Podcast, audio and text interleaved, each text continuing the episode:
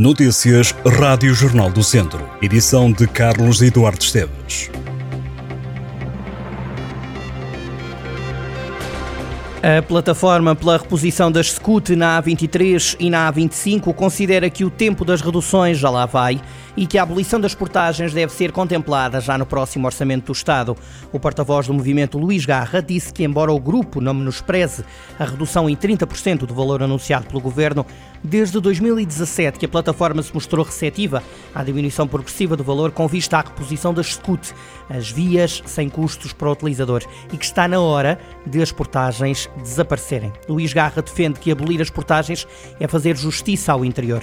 O empresário e também elemento do movimento, Luís Veiga, fez referência aos custos de contexto no interior do país, à ausência de vias alternativas na região e à justiça territorial, que significa abolir as portagens, sugerindo a rescisão por parte do governo dos contratos de prestação de serviços associados à cobrança, como a manutenção dos pórticos, o pagamento ao CTT, a energia e outros custos associados à manutenção.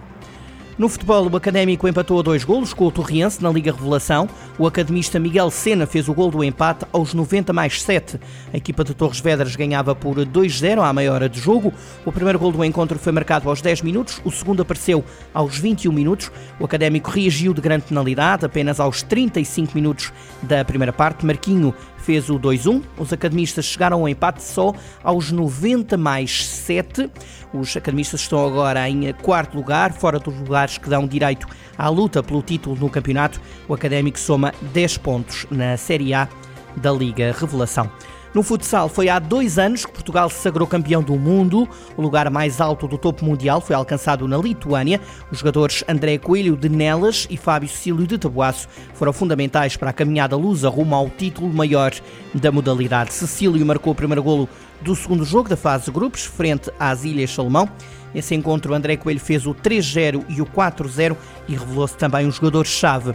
No derradeiro jogo do grupo, Portugal empatou com Marrocos a três golos. Um dos tentos foi marcado por Fábio Cecílio. Nos oitavos de final, André Coelho apontou 2-0 para Portugal e assistiu Ricardinho para o primeiro gol do jogo. O atleta natural de Nelas teve papel crucial no início deste encontro. Nos quartos de final, Portugal defrontou a Espanha. Nos jogos de cartaz da competição, os espanhóis ganharam vantagem e dobraram-na. André Coelho reduziu a desvantagem e Portugal começou aí a remontada rumo às meias finais. Nessa fase, Portugal empatou dois golos no tempo regulamentar com o Cazaquistão. André Coelho fez o 2-1 para a seleção das esquinas no desempate da marca da grande penalidade. Portugal sorriu no final do desempate e foi discutir o título mundial com a Argentina na final jogada a 3 de outubro de 2021. Fábio Cecílio foi titular, Portugal ganhou aos argentinos, os portugueses sagraram-se campeões do mundo.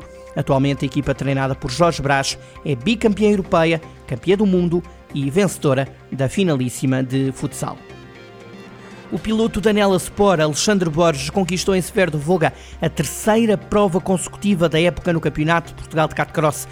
Borges dominou a derradeira prova da temporada, que decorreu na pista do Alto do Rosário. Em nota oficial, a equipa de Nela explica que o piloto demonstrou em pista o porquê de ter sido apontado no início da época como um dos fortes candidatos ao título do Campeonato de Portugal de Kart Cross. No final da prova, Alexandre Borges lamenta não ter conseguido alcançar o objetivo definido para a época, que era lutar pelo título.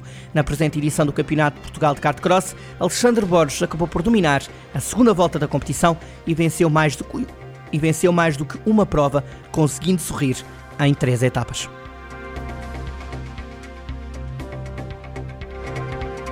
Estas e outras notícias em jornaldocentro.pt.